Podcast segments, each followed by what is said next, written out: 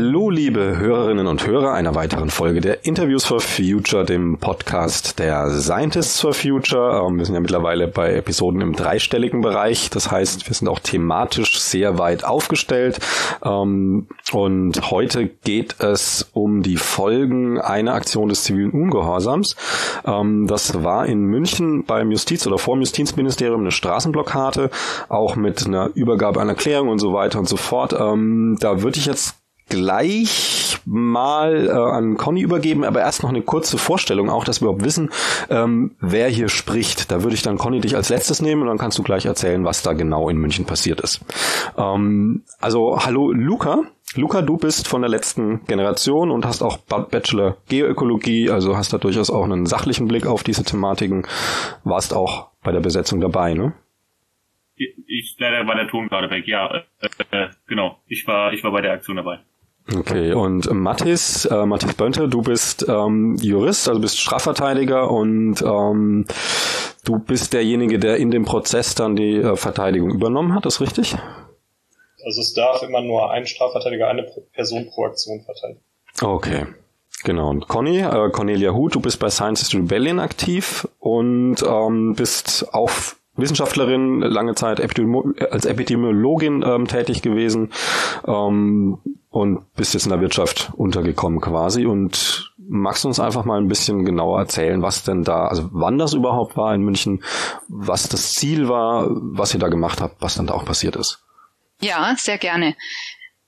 Also die Aktion, um die es heute geht, ähm, war 28. Oktober letzten Jahres, also 2022, ähm, in München, wo wir als Gruppe von Scientist Rebellion, also ein Zusammenschluss von WissenschaftlerInnen und AkademikerInnen, ähm, die eben auf die Dringlichkeit der Klimakatastrophe hinweisen und auf das nicht ausreichende Gegensteuern der Regierungen, haben wir eine Protestaktion durchgeführt, ähm, vom Justizministerium in München und dort auch explizit die bayerische Staatsregierung adressiert, haben auch eine Erklärung vorbereitet, die wir vorgetragen haben und auch ähm, dem Justizminister stellvertretend für die bayerische Staatsregierung während der Aktion übergeben haben, haben dort also am Stachus ähm, eine Straße blockiert und damit auf die Dringlichkeit der Klimakatastrophe hingewiesen. Ähm, genau unterstützend Aktion haben wir Kurzvorlesungen während der Blockade gehalten. Drei Personen waren da beteiligt. Zum einen ähm, der Luca Thomas als Geoökologie-Student hat eine Kurzvorlesung gehalten. Ich habe eine Kurzvorlesung gehalten und auch ähm, der Jesuitenpater Dr. Jörg Alt, der Sozialmigrationssoziologe ähm, ist. Was war diese Erklärung, die ihr übergeben habt? Genau, die Erklärung hat einfach auf die Dringlichkeit ähm, nochmal hingewiesen der ökologischen Krisen, insbesondere der Klimakrise, also die ähm, stete Erderhitzung, die ja jedes Jahr dringlicher wird und eben auch die Lösungen betont, die ja nicht ausreichend von der Regierung ergriffen werden. Also wir von Scientist Rebellion sehen das im Prinzip so ein bisschen als gebrochenen Gesellschaftsvertrag an zwischen Wissenschaft und Politik. Also die Wissenschaft warnt seit Jahren, spricht auch immer mehr Klartext und die Regierung handelt eben nicht entsprechend. Und das ist nicht einfach eine ökologische Krise, sondern es ja, hat inzwischen einfach dramatische Konsequenzen schon für äh, Hunderttausende Menschen auf dieser Welt. Und die Prognosen sind ja ganz klar für die Zukunft, dass das Problem nicht verschwinden wird, wenn wir eben nicht gegensteuern. Und deswegen setzen wir uns so massiv ein, damit eben das Problembewusstsein in der Bevölkerung wächst und fordern eben die Regierung auf, die adäquaten Gegenmaßnahmen zu ergreifen, weil alles andere extrem kurzsichtig gedacht ist. Ja, das ist ja auch ein bisschen die Idee, hinter diesen Straßenblockaden Aufmerksamkeit zu schaffen, also dass auch die Presse letztlich drauf anspringt. Ähm, Luca, wie war das echt Presseecho? Also, hat es funktioniert? Ja, ich denke, das Presseecho war bei der Aktion, aber auch beim Gerichtsverfahren, das er sich danach angeschlossen hat, sehr gut, was äh, sicherlich auch in dem Fall daran lag, dass der äh, Jörg Alt eben mit dabei war, der als, ähm, ja, ich sag mal, mediale, mediales Gesicht, auch eine Person, die eben schon länger in der Öffentlichkeit steht, da natürlich immer eine Anziehungswirkung auf die Medien letztendlich entfaltet. Ähm, und ich war mit den Berichten in großen äh, deutschen Tages- äh, bzw. Wochenzeitungen und auch im, äh, im bayerischen Fernsehen und so weiter, war ich ähm, ja in dem Fall sehr zufrieden. Ja, bei Jörg Alt ist ja auch so, dass er immer ähm, erkennbar als Priester, Pfarrer auftritt. Ne? Also ähm, gerade im katholischen Bayern äh, ist das merkt man da einen Unterschied äh, auf, von den Reaktionen auf der Straße einerseits. Auch die Presse reagierte die auch anders. Also wird er anders angefasst, wird er anders mit umgegangen? Ähm, also ich habe das in der in der konkreten Situation schon so wahrgenommen, dass es auf jeden Fall nicht diese ähm, ja, ich sag mal, Ausschreitungen äh, gab, wie es, wie man das jetzt schon bei verschiedenen Social Media Videos oder ähnliches gesehen hat, dass eben Menschen von der Straße runtergezerrt werden oder ähnliches, was aber sicherlich auch an der äh, medialen Aufmerksamkeit liegt. Also wenn dort zwei, drei Fernsehkameras äh, äh, am Bürgersteig stehen und quasi die Situation filmen, ähm, dann ist es einfach auch unwahrscheinlicher, dass Menschen, äh, ich sag mal, das Ganze selber in die Hand nehmen. Ähm, genau, und da würde ich jetzt äh, gerne sowohl für, für Scientist Rebellion als auch für die letzte Generation auch nochmal äh, hinzufügen, dass es eben keine reine Jugendbewegung ist, äh, sondern eben viele, auch viele ältere Menschen auf der Straße sitzen ähm, und das bei denen aber eigentlich wenig Unterschied macht tatsächlich. Also ich kann mir vorstellen, dass der römische Tag von, äh, von Jörg da nochmal noch mal ein anderes Gewicht hat, aber ich glaube, das Alter an sich macht, macht keinen großen Unterschied. Okay. Und ähm, Mathis, was war denn an vom juristischen Seite her dann eigentlich, sag ich mal so, aus Staatssicht das Problem? Also worüber ging dann letztlich die Strafanzeige?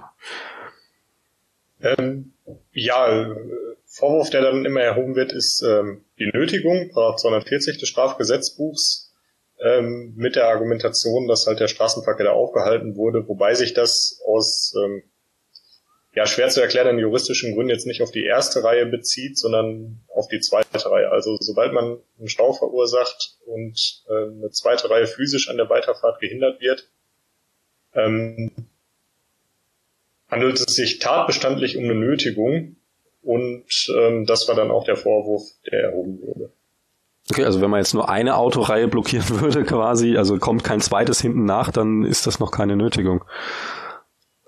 Oder? Genau.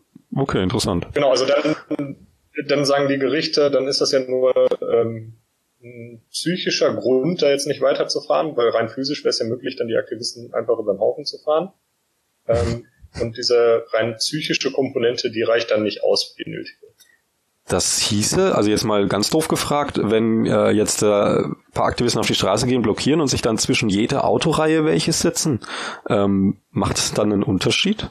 Also, dass dann jede einzelne Reihe blockiert wird quasi und kein Stau in dem Sinne, also keine zweite Reihe? Ja, das ist eine gute Frage, über die ich mir so noch keine Gedanken gemacht habe, aber dann ist es ja auch so, dass man äh, aufgrund der vorherigen Reihen, auf die man dann aufhört, sobald man die Reihe Aktivisten überfahren hat, wieder auf ein physisches Hindernis stößt und äh, damit ist man wohl wieder drin. Okay, na gut. Wäre zu schön gewesen. Ähm, ja, wie ist das dann weitergegangen? Also ihr habt dann eine Anzeige bekommen, also ihr alle drei zusammen oder jede, jeder einzelne, also Conny, Luca und, und Jörg zusammen oder alle einzeln? Wie, wie läuft das dann ab? Ähm, Conny?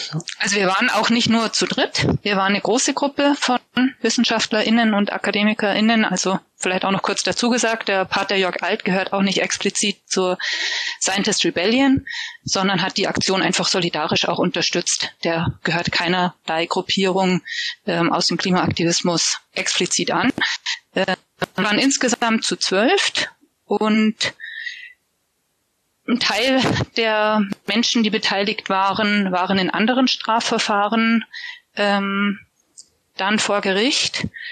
Und uns drei hat man zusammengefasst. Ein Teil der Menschen, die beteiligt waren, haben auch die Straße so früh verlassen, dass sie gar nicht vor Gericht ähm, gestellt wurden. Also es war unterschiedlich, aber uns drei hat man einfach zusammengefasst in diesem Gerichtsprozess. Einfach nur zur Klarstellung. Luca? Ja, vielleicht noch als Ergänzung. Also natürlich werden einzelne Verfahren geführt und wir können auch zu unterschiedlichen Dingen verurteilt werden äh, in so einem Verfahren, aber ähm, quasi aus äh, auch ökonomischen Gründen für das Gericht fassen die halt häufiger mal Verfahren zusammen, um das eben einmal nur aufrollen zu müssen. Seid ihr da eigentlich schon an dem Punkt als letzte Generation, dass die Gerichte langsam ähm, rein eine Zeitproblematik kriegen? Du nix schon, ja, Luca? Ja, durchaus. Ähm, also in äh, ist, haben sie auch tatsächlich ähm, versucht, quasi extra Stellen äh, einzurichten an den Amtsgerichten äh, mit Menschen, die quasi sich nur mit Fällen der letzten Generation ähm, beschäftigen, wo ähm, von unserer Seite auch schon angekündigt wurde, dass wir nach Möglichkeit dagegen vorgehen wollen, weil das ähm, ja eigentlich der der Unabhängigkeit, die RichterInnen haben sollten, erstmal widerspricht, dass sie nur für bestimmte Fälle eingesetzt werden. Dann könnte man ja auch ähm, dahin gehen und äh, diese Menschen extra danach auswählen, quasi wie sie dann in diesem Fall auch äh, vermutlich urteilen werden. Ähm, genau, das heißt, da das ist schon so ein Zeichen, dass äh, gerade in Berlin, wo ja die meisten Verfahren laufen, ähm, da durchaus auch Kapazitätsgrenzen ähm, schon erreicht werden. In, in anderen Städten würde ich mal vermuten, ist das, äh, ist das nicht der Fall. Okay, und wahrscheinlich wird es mehr werden, weil ihr hört ja auch nicht auf, ne? Das ist ja nicht der Plan. Genau, da nickt er wieder. ähm, Mathis, wie ist denn jetzt, also der Prozess ja gelaufen, wurden alle drei verurteilt, richtig? Und also kannst du das mal juristisch einordnen, einfach, dass wir wissen, wo man da steht? Ähm, das gerichtliche Verfahren fing an mit dem Strafbefehl. Ähm, das ist sowas Übliches, wozu äh, Staatsanwaltschaften und Gerichte greifen, wenn sie meinen, das ist ja ein einfacher Fall ähm, da werden wir keine großen Probleme mit haben. Ähm, da brauchen wir auch keine Hauptverhandlung unbedingt. Dann schicken wir den Beschuldigten einfach mal Strafbefehle zu und wenn die innerhalb von, von zwei Wochen keinen Einspruch dagegen einlegen, äh, dann ist das wie eine rechtskräftige Verurteilung. Ähm, so als wenn man nachher Hauptverhandlung verurteilt worden. Und ähm, ja, das haben sie in dem Fall auch gemacht. Ähm, die Ange oder die Beschuldigten haben dann Einspruch eingelegt ähm, und dann muss es trotzdem zu einer Hauptverhandlung kommen. Also man ist dann sozusagen noch im Strafbefehlsverfahren, aber da schließt sich dann die Hauptverhandlung an mit dem Urteil, wie man es äh, auch aus anderen Verfahren dann kennt. Ähm, ja, die Hauptverhandlung hat sich über zwei Verhandlungstage dann sogar erstreckt. Ähm, also war dann doch alles ein, andere als einfach auch für das Gericht. Ähm, und endete mit einer Verurteilung wegen Nötigung. Ähm, alle drei Angeklagte wurden zu ähm, einer Geldstrafe von, von zehn Tagessätzen verurteilt. Ähm, und um das einzuordnen, also die, das, so eine Geldstrafe setzt sich zusammen aus Tagessätzen und mal Tagessatz Höhe. Also Tagessatz Höhe richtet sich nach dem Verdienst. Äh, das ist dann ähm, das, was man netto an einem Tag zur Verfügung hat. Ja, und äh, zehn Tagessätze, das bedeutet dann das, was man äh, an an zehn Tagen an Einkommen zur Verfügung hat, äh, so hoch dann ist dann die Geldstrafe. Das war dann, also der, der, das ist tatsächlich sehr, sehr milde. Äh, insbesondere bei Jörg Alt ist das kaum ins Gewicht gefallen. Ähm, er hat halt gesagt, ja, als Jesuitenpater verdiene ich kein Geld. ähm, hat dann die geringstmögliche Tagessatz zu erhalten, das war ein Euro. Ähm, also muss jetzt letzten Endes zehn Euro zahlen und bei den anderen war es dann auch nicht so viel höher. Ähm, also es war letzten Endes klar, dass es eine symbolische Strafe war und die Richterin hat auch deutlich zu erkennen gegeben, ähm, dass sie sehr mit sich ringt, äh, ob, ob sie die Angeklagten nicht doch freisprechen sollte. Okay, also man könnte schon sagen, ähm, dass die Richterin auch die Problematik, wegen der ihr ja auf der Straße wart, Klimakrise, Biodiversitätskrise, ähm, verstanden hat sie hat es immer wieder signalisiert, wobei das bei den Gerichten jetzt auch nicht ungewöhnlich ist in solchen Verfahren. Also der, ähm, da spiegelt sich dann auch das wieder, was so die, äh, was auf gesamtgesellschaftlicher Ebene die häufigste Reaktion ist. Äh, dieses Jahr mit der Klimakrise, da habt ihr vollkommen recht, das ist total schlimm und da muss mehr gemacht werden, das wollen wir überhaupt nicht in Zweifel ziehen. Ähm, aber die Aktion, ähm, das geht halt nicht, das kann man ja nicht erlauben. Und äh, letzten Endes fügte sich die Reaktion in das Bild ein, wobei die Richterin in dem Fall schon, schon sehr bemüht war, uns zu signalisieren, ähm, ja, dass sie da große Probleme mit hat, ähm, zu verurteilen. Und letzten Endes ist ja auch mehr oder weniger eine symbolische Verurteilung dabei rausgekommen. Sie hat ergänzend vielleicht kurz auch äh, von selbst die Worte benutzt, dass sie äh, die Klimakrise als das drängendste Problem der Menschheit ansieht. Das fand ich schon bemerkenswert. Also da hat sie nicht nur einfach das bestätigt, was wir gesagt haben, sondern das war in einem Teil ihres, ihrer Rede äh, Worte, die sie selber benutzt hat und was sicherlich auch mit reingespielt hat in ihr Ringen um das Strafmaß. Weil ich persönlich hatte schon den Eindruck, dass sie ich meine, ich denke, kaum jemand von uns hat wirklich begriffen, was auf uns zukommt die nächsten Jahre, wenn wir eben nicht entsprechend gegensteuern.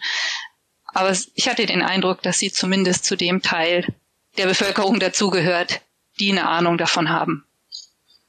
Ähm, Luca, ist das auch eine Strategie oder sagen wir mal zumindest ein Side-Effekt, dass, ähm, gut, bei der Richterin war es wahrscheinlich so, dass sie das schon verstanden hat, aber grundsätzlich auch in Prozessen irgendwie auch, auch dem Juristapparat ähm, bewusst zu machen, wo wir eigentlich gerade stehen mit diesem Planeten? Ja, natürlich. Das ist äh, auf jeden Fall auch Teil der Strategie von den Gerichtsverfahren. Ich würde sagen, einmal in Bezug auf die auf die Richter und die Richterinnen, ähm, weil natürlich bei so ähm, Aspekten wie eben dem rechtfertigenden Notstand nach Paragraph 34 Strafgesetzbuch, worüber wir vielleicht gleich auch noch sprechen, ähm, ist schon entscheidend ist, dass man eine Vorstellung davon hat, wie dringend und wie gegenwärtig denn die Gefahr eigentlich ist, in der wir uns befinden. Deswegen ist es auf jeden Fall notwendig, ähm, dort auch, ähm, ich sag mal, ein Stück weit äh, Wissensvermittlung vielleicht zu machen. Das ist ja auch der Grund, weswegen wir auch immer Sachverständige versuchen einzuladen zu den Verfahren äh, über Beweisanträge, was in der Regel aber leider abgelehnt wird, ähm, von den Gerichten sich dann auch näher mit den Thematiken zu beschäftigen. Und der andere äh, Punkt ist, dass natürlich ähm, zumindest aus meiner Sicht die, diese Gerichtsverfahren auch immer Teil der Aktion äh, sind, quasi so der, der verlängerte Arm der Aktion auch in die Gerichte hinein, zumindest dann, wenn sie eben auch begleitet werden. Und dann bietet das natürlich äh, neben der Aktion nochmal auch eine gute Möglichkeit, ähm, soweit es eben geht, öffentlichkeitswirksam eben ja die eigenen Argumentationen und letztendlich die Dringlichkeit auch nochmal darzustellen, was sich dann weniger auf die RichterInnen, sondern mehr äh, auf die allgemeine Öffentlichkeit richtet. Was dann Stichwort wieder die Presse drumherum quasi ist. Genau. Ähm, du hast einen Paragraph angesprochen. Ähm, da ging es um was? Das ist der Paragraph äh, 34 im Strafgesetzbuch, der sogenannte rechtfertigende Notstand. Da geht es quasi darum, wenn es eben eine gegenwärtige Gefahr gibt, ähm, die nicht mit milderen Mitteln abzuwenden ist, dann sind eben, können auch Handlungen, die sonst normalerweise als, äh, als Straftat ähm, verurteilt werden würden, eben gerechtfertigt werden durch diesen Notstand, ähm, der quasi besteht. Und da sind im Wesentlichen gibt es zwei Voraussetzungen. Eben einmal, dass eine gegenwärtige Gefahr vorliegen muss und dass sie nicht mit milderen Mitteln ähm, abwendbar ist. Ähm, und meistens äh, ist da der zweite Punkt, dass das eben strittiger ist vor Gericht. Also dass es eine gegenwärtige Gefahr gibt, dass die Klimakatastrophe ein Problem ist, das wird meistens von den Gerichten ähm, auch anerkannt und als wahr unterstellt. Also sie sagen quasi, das, das äh, sehen sie auch so. Ähm, schwieriger wird es dann meistens bei äh, der Art und Weise auch der Protestform und der Frage, ob eben diese Straßenblockaden auf der einen Seite geeignet sind für mehr Klimaschutz zu sorgen und auf der anderen Seite auch erforderlich sind, äh, also dass es eben keine anderen ähm, und eben auch milderen Mittel geben darf, äh, um letztendlich äh, diese Veränderung herbeizuführen. Ja, ist wahrscheinlich dieser direkte Zusammenhang, der dann so ein bisschen fehlt. Wenn ich sage, okay, ich trete dir jetzt die Tür ein, um dich aus dem Feuer zu retten, ist das natürlich sehr viel direkter, anstatt ich mache auf etwas aufmerksam, damit jemand etwas tut. Ähm, Mathis, wie wird es dann juristisch dann gehandelt? Also wie, wie ist dann die Argumentationslage für und wieder? Wie, wie entwickelt sich das? Ja, also wie Luca schon richtigerweise gesagt hat, die meisten Gerichte sagen, nö, das ist nicht geeignet oder es gibt ja mildere Mittel, wobei man dazu sagen muss, die milderen Mittel, äh, die, die gibt's natürlich. Äh, man kann Petitionen schreiben, man kann demonstrieren, aber das muss auch mindestens genauso geeignet sein, damit man beim Notstand rausfliegt. Ähm, und damit wollen sie sich die Gerichte dann schon nicht mehr so gerne beschäftigen. Ähm, Einfach weil, ja. äh, also einfach weil es schon genug Demos und Petitionen und so weiter gab und man ja offensichtlich sieht, dass die weniger Erfolg haben. Und ja, genau. Also ich hatte letztens auch ein anderes Verfahren in Bayern, da habe ich Luca verteidigt. ähm, da hat das bayerische oberste Landesgericht einfach gesagt, ja, es gibt ja mildere Mittel wie äh, Demonstrieren, Petitionen und so weiter, dass man dass im Grundgesetz auch ausdrücklich geregelt ist, dass man äh, dazu greifen darf in unserer Demokratie. Und ähm, hat sich aber mit keinem Wort mit der Frage auseinandergesetzt, ja, ist das denn überhaupt gleich geeignet oder mindestens gleich geeignet wie Straßenblockaden? Ähm, aus Sicht ist es offensichtlich, dass solche Aktionen nicht ansatzweise die Aufmerksamkeit erregen. Ich habe selbst Bundestagspetitionen gestartet zu, zu Klima, äh, für eine Klimaprämie. Ähm, das hat keinen groß interessiert obwohl wir da auch 4000 Unterzeichner am Ende hatten. Ähm, die meisten Demonstrationen sind kein, weil Fridays for Future war sicherlich eine andere Sache, aber gerade auch wegen der Schul Schulstreiks, also auch wegen einer Form des Zivilgehorsams des Regelbruchs. Ähm, von daher denke ich schon, dass denen auch irgendwo klar war, ähm, und die, die hatten auch keine entsprechenden Feststellungen aus der ersten Instanz, die sie als Revisionsgericht gebraucht hätten. Ähm, wenn die Frage aufgeworfen wird, ist das mindestens gleich geeignet, ähm, dann wird es problematisch, dann können wir nicht, das nicht mehr einfach so wegnehmen. Deswegen haben sie die Frage einfach ignoriert. Und äh, gerade für, für Aktivisten wie, wie Luca ist das, finde ich das vollkommen daneben, weil die haben natürlich, und das ergibt sich auch aus den, den Feststellungen, die in solchen Verfahren getroffen werden, ähm, schon alles Mögliche probiert, bevor sie sich auf die Straße gesetzt haben. Die waren dann häufig bei Fridays for Future, haben demonstriert, haben Petitionen eingereicht, aber ähm, dann festgestellt, es reicht alles nicht. Und wenn man denen dann mit auf den Weg gibt, ähm, ja, ähm, jetzt demonstriert doch mal oder schreibt doch mal eine Petition, dann ja. Ja, aber es ist ja auch ein Stück weit, ne, ist auch ein Stück weit messbar. Ähm, man sieht ja, wie viel Fridays for Future jetzt noch Impact hat, wo sie die Klimastreiks, sage ich mal, außerhalb der Schulzeit machen. ähm, ist weniger einfach. Und die Debatte war ja früher auch, also ich, das, das finde ich, das haben so viele Leute vergessen, dass es bei Fridays for Future erstmal darum ging, dass die Kinder gefälligst in die Schule zu gehen haben, weil das Schulpflicht ist. Das war ja die Debatte, die da erstmal hochgeploppt ist. Und das war ja genau dieser Mechanismus, ähm, zivile Ungehorsam, wie du gerade erzählt hast, ähm, erzeugt Aufmerksamkeit, was Demonspeditionen nicht machen. Ähm, Luca, du wolltest noch was sagen. Genau, ich wollte eigentlich den, den Punkt, äh, den du gerade schon angesprochen hattest, auch nochmal ergänzen, dass es eben äh, nicht nur so eine Sache, so eine, so eine Verzweiflungshaltung ist quasi. Also wir haben quasi, wir haben schon alles ver versucht, aber nichts hat funktioniert, deswegen müssen wir jetzt neue Wege gehen, sondern dass es eben auch aus äh, Sicht der Sozialwissenschaften, der Protestwissenschaften ähm, einige Menschen gibt, die eben sagen, ziviler Ungehorsam ist mit einer der erfolgreichsten ähm, Protestmittel, die es äh, quasi gibt. Und es gibt viele historische Beispiele, wo das eben sehr gut funktioniert hat. Und äh, einige gehen sogar so weit, ähm, wie zum Beispiel Erika Chenoweth, die eine relativ einflussreiche Studie in dem Bereich geschrieben hat, ähm, die sagt, äh, aus ihrer Sicht äh, haben eigentlich, äh, kann, sie kann sich an keine richtige Bewegung erinnern, die nicht zumindest auch Mittel des zivilen Ungehorsams äh, genutzt hat, um ihre Ziele letztendlich durchzusetzen. Also es ist nicht nur, ähm, ja, wir machen das jetzt, weil uns nichts mehr anderes einfällt, sondern wir machen das, weil wir auch davon überzeugt sind, dass es ein effektives Mittel ist. Klar kann es heute in der Mediengesellschaft anders sein, das wird sich zeigen, aber der, das ist, ist erstmal tendenziell relativ klar, dass es ein, gute Argumente dafür gibt. Und da, Mathis, lässt sich dann ein Richter einfach nicht drauf ein. Wie kann das denn sein? Das ist doch sein Job. Ja, richtig. Also der, da kommen halt die Standard-Gegenargumente, die man auch so in der gesellschaftlichen Debatte hört. Ähm, ja, mit dem, mit dem zivilen Ungehorsam wird man die Leute nur gegen sich aufbringen und äh, auch gegen das, gegen das Thema dann aufbringen. Ähm, wir reagieren dann auch in dem Bereich so, dass wir die Einholung von Sachverständigengutachten zu der Frage beantragen, ähm, weil es da halt äh, sozialwissenschaftliche Forschung zu gibt. Ähm, Luca hat das schon angesprochen, da gibt es zum einen ähm, Historiker, die sich nicht damit auseinandergesetzt haben, ähm, wie hat das in der Vergangenheit geholfen, aber es gibt auch sozialpsychologische Experimente, die ganz interessant sind, äh, wo man den Leuten ähm, halt Be Berichte über solche Aktionen vorlegt ähm, und dann auch tatsächlich feststellen kann, ähm, ja, die, die entsprechenden Gruppierungen, die verlieren dadurch an Ansehen, die sind nicht mehr so beliebt. Suffragetten, äh, bestes Beispiel. Genau, und äh, das zeigen ja auch die Umfragen bei der letzten Generation, dass sie deutlich an zu, dass jetzt, dass die Zustimmungswerte für die letzte Generation jetzt nicht so hoch sind, vorsichtig ausgedrückt. Ich glaube, die Ablehnung liegt bei 80 Prozent. Aber nichtsdestotrotz kommt bei solchen Experimenten raus, ähm, dass ähm, die Leute den Klimaschutz dadurch nicht, nicht schlecht ansehen oder nicht für weniger wichtig halten. Also dass das eigentliche Anliegen, worum es denen geht, nicht darunter leidet.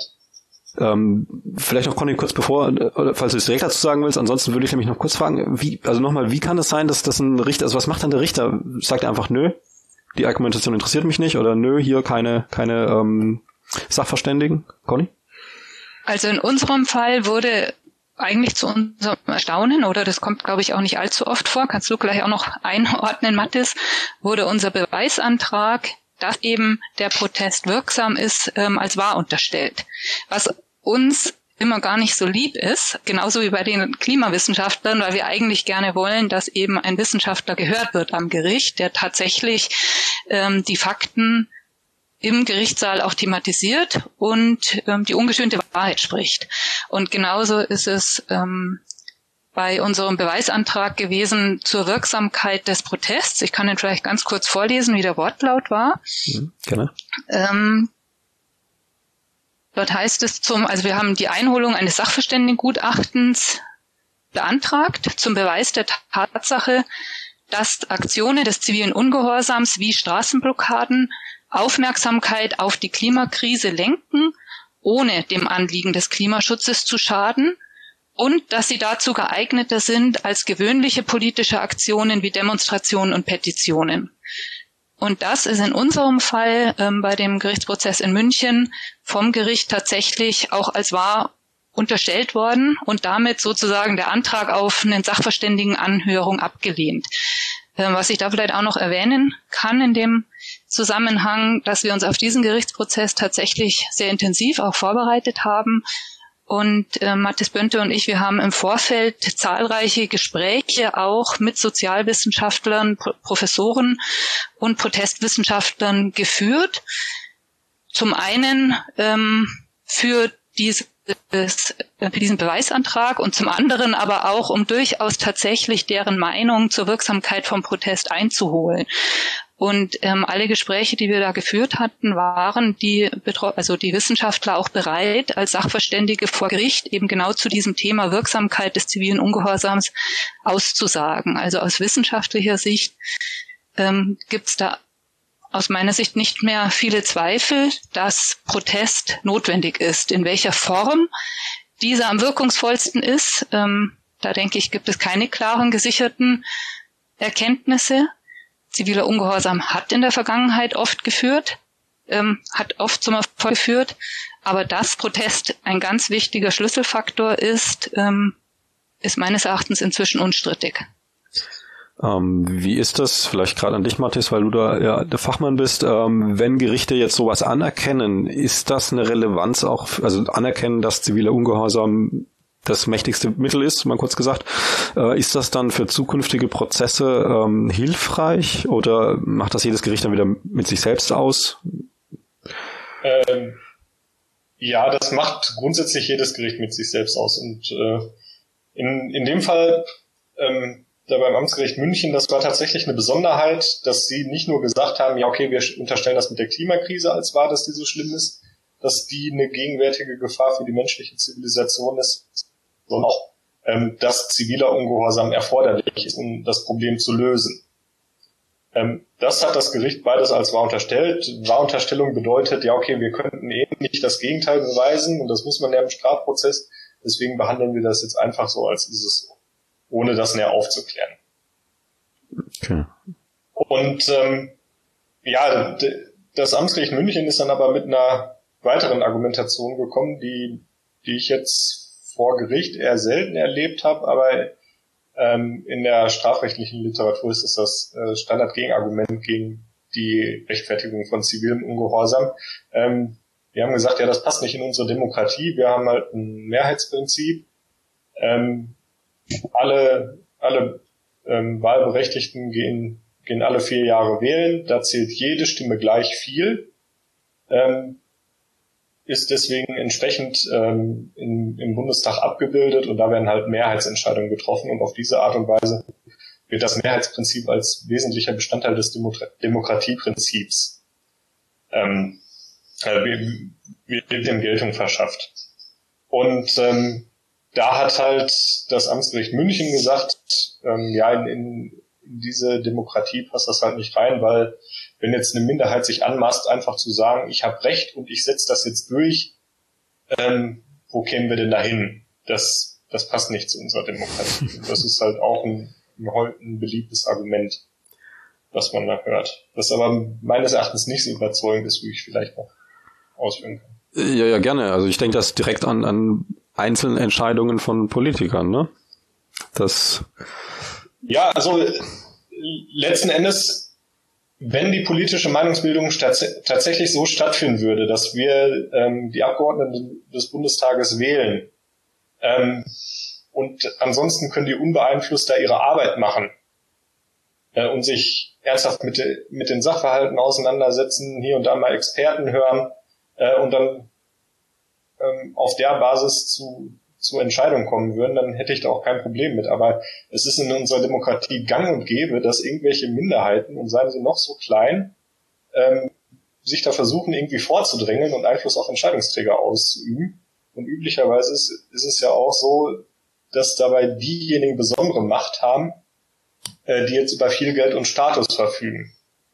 Ähm, die können dann Parteien sponsoren, die können parlamentarische Abende veranstalten, wo sie ähm, die Abgeordneten einladen, Essen spendieren, ähm, ja, Lobbyisten beauftragen, professionelle Lobbyisten, die sich mit denen äh, auf ein Weinchen verabreden ähm, und ähnliche Sachen. Also da, da sind wir eben nicht alle gleich. Und deswegen bei dem, was da letzten Endes im, im Bundestag beschlossen wird, da spiegelt sich deswegen nicht die Mehrheitsentscheidung in dem Sinne wieder, sondern da macht man schon Abstriche von und äh, ziviler Ungehorsam ist halt dann ein Mittel von denen, die nicht über diesen dieses Geld und diesen Status verfügen, um sich auf diese Art und Weise vorzudrängeln. Die brauchen halt andere Mittel, um sich Gehör zu verschaffen. Ähm, ja, und, und wer nicht die Macht hat, der versucht es halt auf diese Art und Weise. Und deswegen, ähm, also mir wäre es lieber, wir hätten eine Form der Demokratie, wo das nicht notwendig wäre ähm, und wo das nicht reinpassen würde. Aber äh, ist halt nun mal so, dann müssen wir damit leben dann gehört auch ziviler Ungehorsam dazu. Wie ist es bei solchen Argumentationen? Steigt das Gericht dann oftmals wieder aus?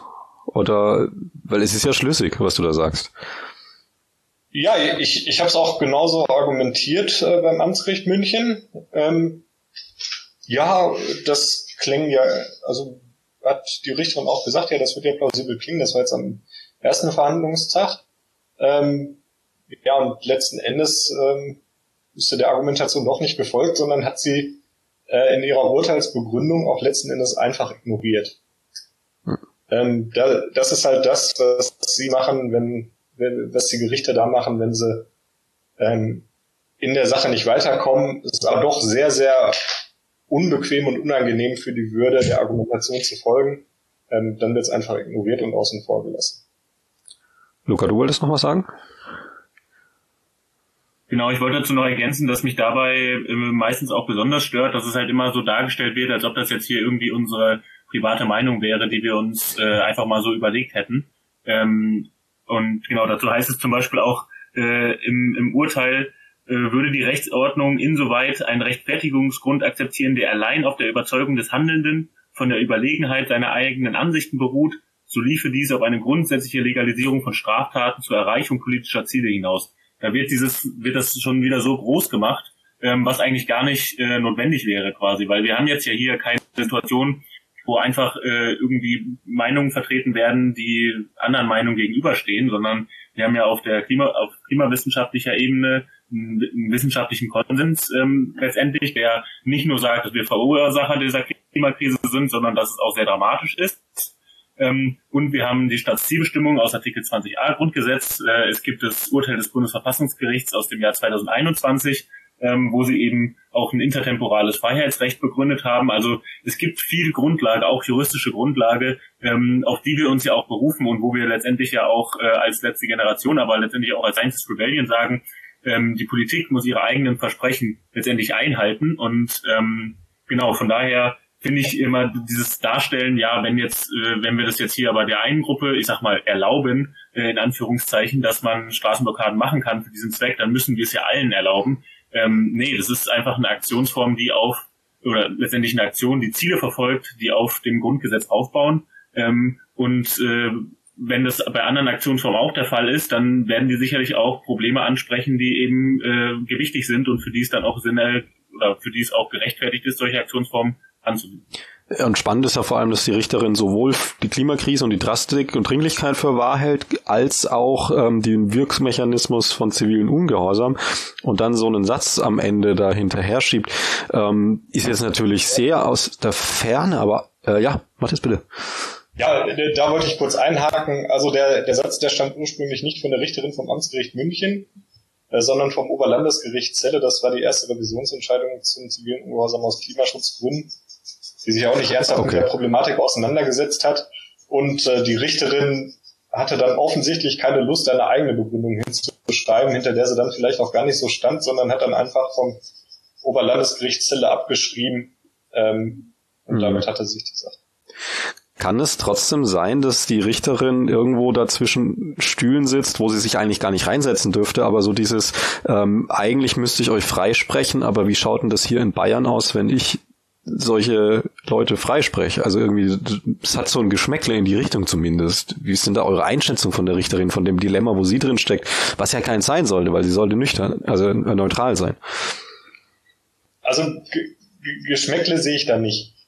Okay. Ähm, was man dazu sagen muss, wenn die tatsächlich wegen Notstands freisprechen würden, dann äh, hätte das zum einen sehr weitreichende Konsequenzen. Also wenn das alle Gerichte machen würden, ähm, ja, dann, dann hätte es halt zur Folge, dass die Leute einfach unbehelligt auf die Straße gehen könnten. Ähm, dann, also ich, ich finde das gut, dann hätten wir gewonnen, aber das muss man sich auch erstmal trauen. Mhm. Ja gut, aber man muss ja, ja. als Richterin, da ist keine Frage, also klar, es sind Menschen, aber es geht um Genau, und, äh, also was bei denen aber noch das noch der das größere Hemmnis sein dürfte, ist ähm, äh, oder sind sind zwei Sachen eigentlich. Einmal ist es ist es sehr viel Arbeit, ähm, die auch so am Amtsgericht normalerweise keinen Platz hat, äh, weil da müsste man sich tatsächlich ernsthaft mit der Klimaforschung auseinandersetzen äh, und das plausibel in seinem Urteil darstellen. Das ist halt diese Gefahr für die menschliche Zivilisation ist und nicht nur einfach sagen, yo, ich unterstelle das jetzt als wahr. Äh, und zum anderen, wir haben das beim Urteil des Amtsgerichts Flensburg erlebt, da hat ein Gericht mal wegen rechtfertigenden Notstands freigesprochen. Das war sofort in allen Medien, in der juristischen Fachpresse wurde das durchgereicht und äh, da gab es natürlich auch sehr, sehr, sehr kritische Kommentare. Ähm, und ja, Richter und Richterinnen sind jetzt nicht unbedingt die Typen, die sich äh, da besonders gerne exponieren. Ähm, so ist jedenfalls meine Erfahrung und ähm, das dürfte da der maßgebliche Grund sein, aber jetzt nicht, dass sie sich irgendeiner bayerischen äh, ja, aber es hat, es hat ja trotzdem. Sie hat auch, hm? sie hat auch ähm, so zwischen den Zeilen zu erkennen gegeben, dass sie sich auch nicht, wie Mathe schon meinte, gegen das Oberlandesgerichtsurteil ähm, stellen möchte. Also hat eben da die Passagen auch zitiert und ja, hat auch zu erkennen gegeben, dass sie auch damit hadert, aber sich eben nicht als Richterin am Amtsgericht da dagegen stellen möchte, was ich jetzt schlecht beurteilen kann, ob das ähm, gerechtfertigt ist oder nicht, diese Einstellung zu haben, dass man sagt, man folgt jetzt dem Oberlandesgericht, weil man selber nur ein Amtsgerichtsrichter ist oder ähm, wir hatten an sie appelliert, dass sie sich ihr eigenes Urteil bildet, dass sie sich davon nicht beeinflussen lässt. Mhm. Aber es ist dann doch eben so gekommen. Vermutlich geht es auch davon aus, dass sowieso in Revision bzw. Berufung gegangen wird, die ja sowohl der Staatsanwalt gemacht hat, auch hier, dass es jetzt nur ein erstinstanzliches Urteil ist, wo er das letzte Wort noch nicht gesprochen ist. Das heißt, auch wenn sie jetzt entschieden hätte, zu unseren Gunsten sozusagen uns freigesprochen ähm, ja, wäre es für sie auch klar gewesen, dass der Staatsanwalt dagegen in Berufung geht und es sowieso noch ein höheres Gericht beurteilen wird, den Fall. Okay, also nur ganz kurz, ähm, der Prozess ist abgeschlossen, das hat man jetzt relativ klar. Ähm, und es ist jetzt der Staatsanwalt in Berufung gegangen, weil das Urteil zu gering ist aus dessen Sicht wahrscheinlich. Und ihr seid selber auch in Berufen gegangen. Oder wo, wo stehen wir denn jetzt gerade? Genau, ähm, ja, wir haben auch äh, Rechtsmittel eingelegt, beziehungsweise ähm, wurde eben jeweils durch die Verteidigung ähm, Rechtsmittel eingelegt und äh, das ist jetzt von uns aber auch noch nicht näher bestimmt worden, ob das jetzt äh, in die Richtung Berufung oder Revision ähm, gehen soll. Mhm. Matthias, ja, Matthias? Ähm, mittlerweile haben wir es ja als Revision bestimmt. Mhm. Ähm, weil wir halt meinen, dass das eine grundsätzliche Geschichte ist und das bayerische oberste Landesgericht da seine Fehlentscheidung aus April, was glaube ich mal korrigieren sollte. Ähm, wo ist denn? Die Entscheidung hatte ich ja vorhin schon mal erwähnt, wo die einfach gesagt haben, nee, es gibt ja mildere Mittel, ohne und die Frage, sind diese milderen Mittel mindestens gleich geeignet, komplett ignoriert haben.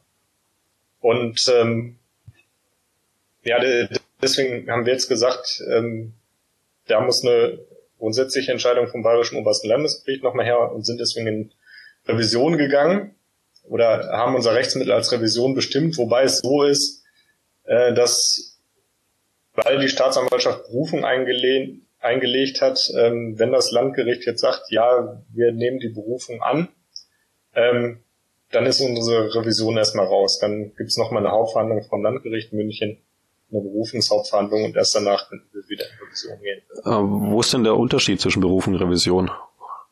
Ähm, bei einer Berufung findet nochmal eine neue Hauptverhandlung statt mit dem Urteil. Also das ist im Wesentlichen das gleiche wie in erster Instanz.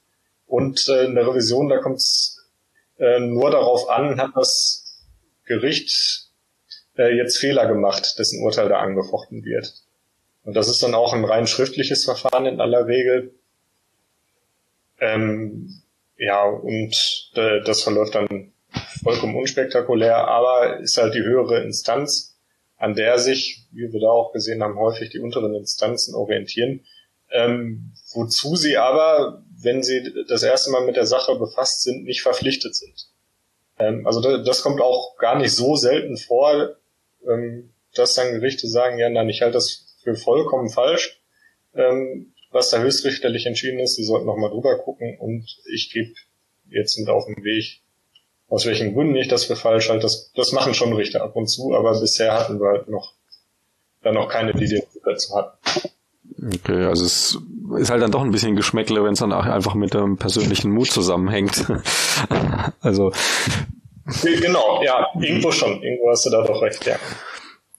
Ähm, Luca, Conny, also vielleicht auch für Jörg mitgesprochen, jetzt mal so von der von der emotionalen, persönlichen Seite, wie, wie war denn der Prozess für euch? Also für mich ist ähm, der Prozess sehr emotional gewesen. Ich hatte einfach bisher mit Gerichten, Strafbarkeit noch nie was zu tun. Also ich wäre in meinem früheren Leben, sage ich mal, bevor ich aufgewacht bin und verstanden habe, was die Klimakrise bedeutet und dass es wichtig ist, ähm, ja, Widerstand zu leisten und eben klar Position zu beziehen, dass wir stärkere Gegenmaßnahmen brauchen, ähm, wäre ich nie auf die Idee gekommen, mich irgendwo im Graubereich der Legalität zu bewegen. Habe also noch nie einen Gerichtssaal von innen gesehen oder mit der Justizpolizei zu tun gehabt. Insofern ist das für mich ähm, durchaus höchst emotional. Also ähm, ich reflektiere da schon stark, ähm, ob die Mittel, sage ich mal, und der ganze Gerichtsprozess etc., ob es das wert ist sozusagen, ähm, weil ich das als Belastung empfinde. Aber dadurch, dass ich die Klimakrise eben als so drängende Herausforderung, die wir unbedingt in den Griff bekommen müssen, ähm, ja akzeptiert habe und akzeptiert habe, dass wir einfach nicht so weitermachen können wie bisher und dass es Störungen braucht und ein Aufrutschen der Gesellschaft braucht, ähm, war das für mich dann auch in Ordnung, dort zu erscheinen, das Ganze mitzumachen, ähm, mich da quasi vor der Justiz zu verteidigen. Hoch emotional für mich, aber im Endeffekt die Sache wert und in Ordnung. Bist du dann eher passiv, eher aktiv? Redest du viel, wenig? Wie, wie, wie verhältst du dich selbst? vor Gericht? Im Gerichtsprozess, meinst mhm. du? Ja, ja, genau. Ja. Also man hat ja äh, ganz festgelegte Zeiten als Angeklagter, ähm, in denen man Stellung beziehen darf und die habe ich durchaus auch genützt und gut vorbereitet. Also man hat die Möglichkeit, eine sogenannte Einlassung äh, vorzutragen. Die darf auch eine beliebige Länge haben und dort zu erklären, warum man ähm, sozusagen vor Gericht steht, warum man die Tat sozusagen begangen hat. Und das habe ich auch ausführlich genutzt und eben dargelegt, was meine Gründe dafür sind und warum ich das für notwendig halte und eben da auch voll dazu stehe und das auch wiederholen würde. Und da hat man im Prinzip innerhalb eines Gerichtsprozesses zweimal die Möglichkeit als Angeklagter eben einmal in dieser Einlassung zu Beginn und dann auch noch ein letztes Wort, wo man leider nicht mehr die Möglichkeit hat, Stellung zu beziehen, ist, wenn das Urteil gesprochen ist. Weil wenn dort dann eben so Argumente auftauchten, wie ähm, das Handeln als ähm, ja nicht unbedingt demokratisch zu bezeichnen, hat man natürlich den Impuls, darauf auch gerne nochmal zu antworten und Stellung beziehen. Das ist einem dann aber verwehrt. Also das Urteil muss man dann in dem Moment hinnehmen und hat eben die Möglichkeit, hinterher nochmal Einspruch dagegen einzulegen. Luca, wie war's für dich? Ja, also ich kann mich da im Wesentlichen anschließen. Für mich ähm, bedeuten diese Gerichtsverfahren, weil ich natürlich möglichst überzeugend auch dem Gericht darlegen möchte, warum ich äh, diese Aktion mache, ähm, warum ich mich daran beteilige, dass ich mich äh, ja jedes Mal erneut quasi wieder sehr intensiv auch mit der Motivation auseinandersetzen muss und was natürlich emotional auch belastend ist und was auch Punkte sind, die ich sicherlich so jetzt nicht in jedem an jedem Tag mir immer so bewusst darüber bin oder so viel dann auch darüber erzähle, wie es vielleicht im Gerichtssaal ist. Das heißt also, ähm, diese emotionale Betroffenheit durch die Klimakatastrophe, die einfach permanent, würde ich sagen, besteht, aber nicht immer so doll wahrzunehmen ist oder die ich auch selber, ähm, wie ich ja auch merke, immer mal wieder auch verdränge, dass man, dass die in so einem Moment dann einfach sehr präsent ist, weil man es natürlich versuchen will rüberzubringen. Und dann ist für mich eigentlich mit ja die Urteilsbegründung auch mit immer der emotionalste Moment, ähm, vor allem wenn es dann halt dahin geht, dass ich das Gefühl habe, ne, in dem Verfahren, über das wir heute gesprochen haben, waren es jetzt auch zwei Verhandlungstage. Wir saßen da mehrere Stunden, haben dem Gericht äh, mit verschiedensten Beweisanträgen und Redebeiträgen äh, mehrmals erklärt, äh, warum wir das so gemacht haben und wenn dann am Ende auf diese Argumente nicht oder nur sehr unzureichend eingegangen wird, ähm, dann ist das meistens der Moment, wo es ja mich auch nochmal emotional macht und wo ich dann ähm, ja das auch nicht so richtig nachvollziehen kann, äh, wieso das Gericht sich da nicht ernsthaft mit den Fragen auseinandersetzt. Na, ich würde aber sagen, ja, Conny, gerne. Ich würde nur ganz kurz noch mal ergänzen wollen, weil jetzt auch die Rede war von Widerstand leisten und sich das zumindest äh, für mich bis vor zwei Jahren noch völlig abstrus angehört hätte. Also ich kann Menschen die sich noch nicht intensiv mit der Klimakrise beschäftigt haben und für die sich solche Sätze wie wir müssen Widerstand leisten sehr abstrus anhören. Deswegen, weil das bei mir noch relativ kurz her ist, dass ich mich eben damit beschäftigt habe, so intensiv und die äh, Lage verstanden habe, sehr gut verstehen. Und deswegen möchte ich nur das noch ganz kurz erläutern. Also wir gerade hier in Bayern äh, müssen ja in dieser Dekade nach dem eigenen Klimaschutzgesetz, nach dem bayerischen Klimaschutzgesetz, also in diesem Jahrzehnt unsere Treibhausgasemissionen auf äh, die Hälfte reduzieren, also von 2020 bis 2030 auf die, um die Hälfte reduzieren, um unser eigenes bayerisches Klimaschutzgesetz einzuhalten. Und das bedeutet im Prinzip, ähm, dass wir also dass das nicht erfolgt ist bisher. Wir haben jetzt schon 2023. Es gibt einen aktuellen bayerischen Klimaschutzbericht und in dem äh, wird klar, dass wir in den letzten Jahren nur 500.000 Tonnen, also ähm, Treibhausgasemissionen pro Jahr reduziert haben und jetzt pro Jahr 10 Millionen Tonnen reduzieren ähm, müssen pro Jahr, um da eben in den Zielkorridor wiederzukommen. Also eine über eine Verzehnfachung pro Jahr der Geschwindigkeit, die eben in den letzten Jahren erfolgt ist. Und was unsere Regierung eben macht, ist ähm, in die Richtung eigentlich überhaupt keine ernsthafte Steuerung. Und gerade wenn man sich ansieht, was zum Beispiel die CSU auf Twitter so direkt in die Welt hinaus postet oder auch unser bayerischer äh, Ministerpräsident Markus Söder, dann ist es eben gar nicht ähm, die Gesellschaft zu versuchen, in die richtige Richtung zu steuern. Und das ist einfach katastrophal, wenn man weiterdenkt in die Zukunft. Also wir müssen auf den richtigen Pfad, wir müssen auch die Gesellschaft mitnehmen, was ja auch gerne die Politiker sagen, aber um die Gesellschaft mitzunehmen, müssen auch die richtigen Botschaften kommuniziert werden und eben nicht zum Beispiel äh, getwittert werden, dass ein Leben ohne Bratwürste sinnlos ist, was unser Ministerpräsident wörtlich so tut. Und das muss aufhören. Also das muss einfach aufhören damit gemeinsam mit der Gesellschaft äh, wir alle zusammen den richtigen Weg einschlagen und die Zukunft von uns und vor allem auch von den zukünftigen Generationen sichern. Also ich habe selber zwei Kinder im Teenageralter und ähm, mir ist es einfach ein riesiges Anliegen, die Lebensgrundlagen nicht nur für meine eigenen Kinder, sondern für alle, ähm, ja, für die junge Generation, für die Zukunft zu sichern. Und wir werden auch selber als Erwachsene im mittleren Alter direkt noch betroffen sein.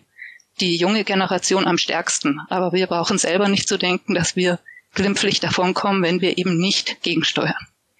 Also nur kurz dieser Exkurs, äh, weil sich dieses Widerstand leisten vielleicht für den einen oder anderen radikal extrem anhört, aber es ist einfach wichtig, die Stimme zu erheben, egal auf welche Art und Weise.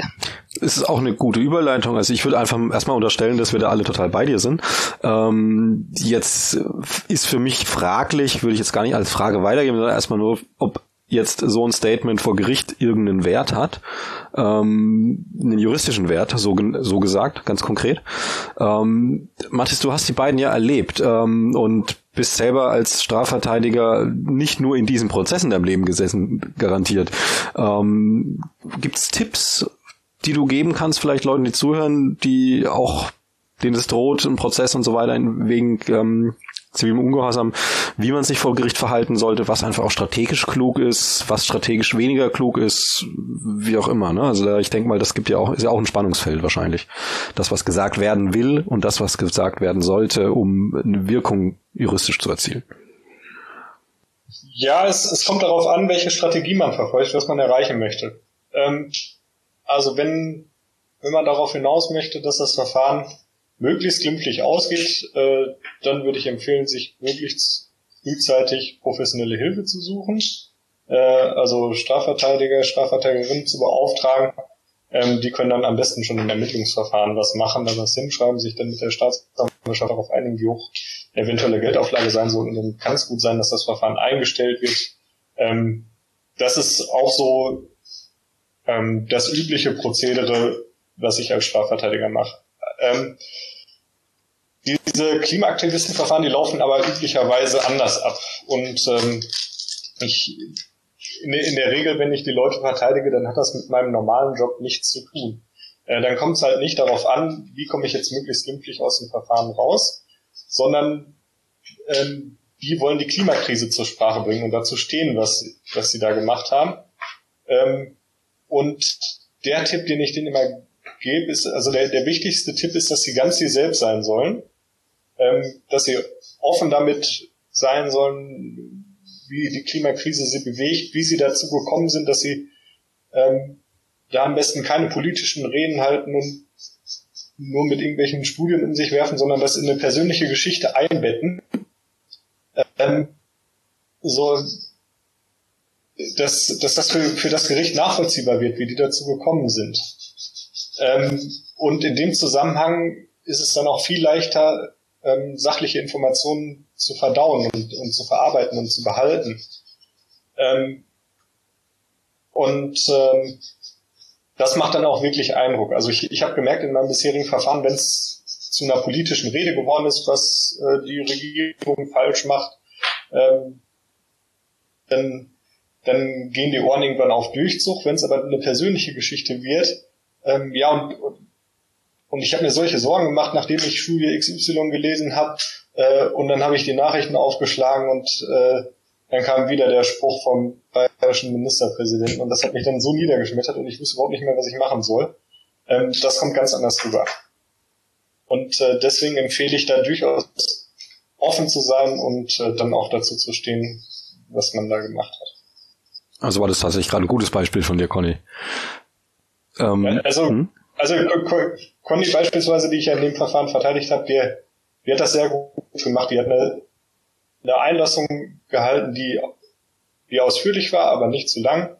Ähm, und wo sie auch geschildert hat, wie gerade auch, äh, dass sie zwei Kinder hat, was für Sorgen sie sich macht, wann sie das erste Mal auf das Thema richtig aufmerksam geworden ist, dass sie erst bei Fridays for Future Demos war, ähm, da aber den Ernst der Lage noch nicht erblickt hatte und als ihr Sohn sich dann der letzten Generation zugewandt hatte, den erst beruhigen wollte und ähm, sich dann richtig eingearbeitet hat und dann ihm nicht mehr sagen konnte, nee, das stimmt alles nicht und äh, es ist nicht so wild und du musst jetzt gar nicht so ein Terz hier machen, äh, sondern dann für sich vor der Entscheidung stand, ja okay, er hat recht, was mache ich jetzt? Ähm, Spiele ich ihm irgendwas vor, irgendeinen Unsinn und versuche irgendwie ähm, eine Pseudonormalität aufrechtzuerhalten oder sage ich jetzt, nee, du hast recht und äh, wir machen das jetzt zusammen und sie hat sich dann für Zweiteres entschieden. Und ich hatte schon den Eindruck, dass das, dass das das Gericht auch wirklich beschäftigt hat. Also man, man merkt bei, bei vielen auf der Richterbank dann, dass sie das persönlich durchaus mitnimmt, ähm, dass sie sich halt nur nicht trauen und so war es meiner Einschätzung nach auch bei der Richterin. Okay, das ist natürlich dann auch ein Echo, das geschieht. Vielleicht sitzt wieder jemand vor der Richterin und ähm, dann hat das schon nachgearbeitet, nachgewirkt. Ähm, Luca, habt ihr vielleicht auch als letzte Generation noch Tipps, die jetzt weniger das Juristische betreffen, sondern vielleicht auch das Umfeld? Also ich will eine Sache jetzt äh, war in Leipzig was, ich will gar nicht zu, zu sehr ins Detail gehen und da ähm, wäre es in dem Moment zum Beispiel geschickt gewesen, das Telefon an jemand anderem zu geben. Ähm, das ist jetzt eine sehr spezielle Sache, aber so grundsätzlich Verhaltenstipps jetzt vielleicht auch um das Verfahren herum. Ähm, Gibt es da irgendwie Sachen, wo du sagst, okay, das ist schlau, das macht Sinn. Also ich glaube, der den größten Effekt oder den größten Mehrwert, den wir haben können mit solchen Gerichtsverfahren, ist, dass sich die Leute ermächtigt oder auf Neudeutsch empowered fühlen. Ähm, also dass sie danach nicht das Gefühl haben, das war jetzt irgendwie eine schlimme Situation und äh, weil dieses Gerichtsverfahren immer so blöd ist, werde ich mich jetzt nicht weiter an Aktionen beteiligen, sondern eher, dass sie mit dem Gefühl daraus gehen, ähm, ich hatte hier die Möglichkeit quasi nochmal darzulegen, warum ich das gemacht habe. Und es hat sich auch sinnvoll angefühlt. Es kann verschiedene Gründe sein. Entweder, dass man zum Beispiel das Gefühl hat, dass man äh, den Richter oder die Richterin ein Stück weit überzeugen konnte oder ähm, ja, dass man vielleicht auch äh, einfach die eigene Überzeugung, das hilft ja auch manchmal schon, einfach auch nochmal mit Worten auch ähm, dafür einzustehen, was man eben letztendlich getan hat, dass man da sich auch nochmal bewusster darin wird, ähm, was auch die eigene Motivation war. Und deswegen glaube ich, dass es wichtig ist, sich äh, dieses Gerichtsverfahren selbst so angenehm wie möglich zu gestalten. Ähm, also äh, Freunde, ähm, Bekannte beispielsweise eben fragen, ob sie auch mit äh, in den Gerichtssaal kommen können. Wenn man aufsteht äh, oder generell, wenn man sein, seine Einlassung beispielsweise vorliest und dabei in Gesichter schaut, die man kennt, äh, dann schafft das schon mal eine ganz äh, andere Atmosphäre letztendlich und sich auch ähm, von dem Gericht, ähm, sage ich mal, auch nicht un unnötig stressen lassen zum Beispiel. Also ähm, immer wieder auch darauf beharren, wenn man zum Beispiel Pausen braucht, sich diese Pausen entsprechend auch zu nehmen und nicht, weil man jetzt in diesem formellen Dings drin ist, was man vielleicht am Anfang auch gar nicht so, so sehr durchblicken kann, sich davon irgendwie stressen lassen, das Gefühl haben, ich, ich muss mich jetzt hier so, so fügen, wie das Gericht das unbedingt möchte, sondern ähm, da wirklich versuchen, einen eigenen Standpunkt quasi weiter zu bewahren und eben vor allem in erster Linie auf die eigenen Bedürfnisse achten, denn wenn man das nicht macht, dann ist es quasi nicht möglich, das, dieses Gefühl der Selbstermächtigung zu haben. Meint ihr, dass ihr das ganz gut hinbekommen habt jetzt für euch so und vielleicht auch, ähm, wie ist der Ausblick? Würdet ihr in ein nächstes Verfahren reingehen? Würdet ihr das wieder riskieren? Ähm, ja, also ich würde sagen, dass es, dass es bei mir durchaus der Fall ist ähm, und dass ich auch äh, dazu bereit bin, weitere Verfahren ähm, in Kauf zu nehmen. Mm, und dazu kommt noch, dass ich äh, durchaus jetzt auch durch das, ja, durch meine eigenen Verfahren auch gemerkt habe, dass das was ist, was mir, was mir, was mir Spaß macht, auch so ein bisschen ähm, vielleicht so dieser ähm, jetzt ein bisschen abgelöst von der emotionalen Ebene, aber auch dieser, ja, das intellektuelle, ähm, ja, die Herausforderung, sage ich mal, auch mit dem Gericht da zu versuchen, das möglichst gut zu formulieren, irgendwelche juristischen Spitzfindigkeiten noch zu finden. Ähm, und genau, deswegen bin ich auch Teil vom, vom Legal-Team der letzten Generation und werde mich unabhängig jetzt von meinen eigenen Verfahren sicherlich noch mit äh, einigen Gerichtsverfahren in der Zukunft ähm, beschäftigen und empfinde gerade das auch, eben diese Laienverteidigung machen zu können, andere Menschen dabei zu unterstützen, ähm, auf jeden Fall als ein starkes Gefühl der Ermächtigung, ja. Conny, wie ist es für dich?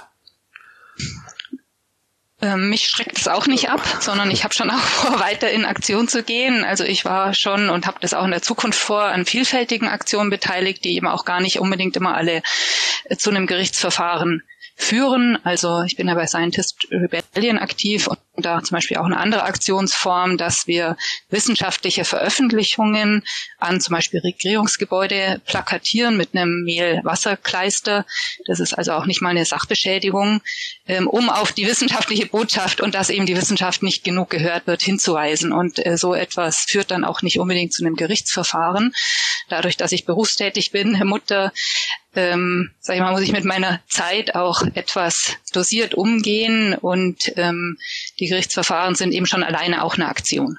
Ähm, ich werde das nicht scheuen in der Zukunft. Ich werde da auch weiter äh, gegebenenfalls an Blockaden teilnehmen, die dann das zur Konsequenz haben.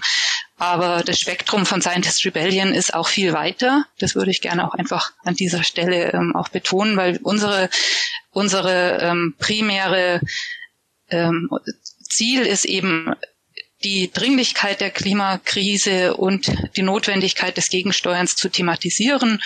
Und da gibt es eben auch noch andere Wege als ähm, Straßenblockaden, aber wir sehen das durchaus eben auch als eine in der Vielfalt der Methoden als eine wichtige Möglichkeit da und äh, erklären uns auch explizit solidarisch mit der letzten Generation und eben diesem breiten gesellschaftlichen Protest. Was ich selber mir wünschen würde, vielleicht auch hier von dem ein oder anderen Hörern dieses Podcasts, ist, ähm, dass noch mehr Menschen versuchen auch zu erklären eben die Dringlichkeit der Situation.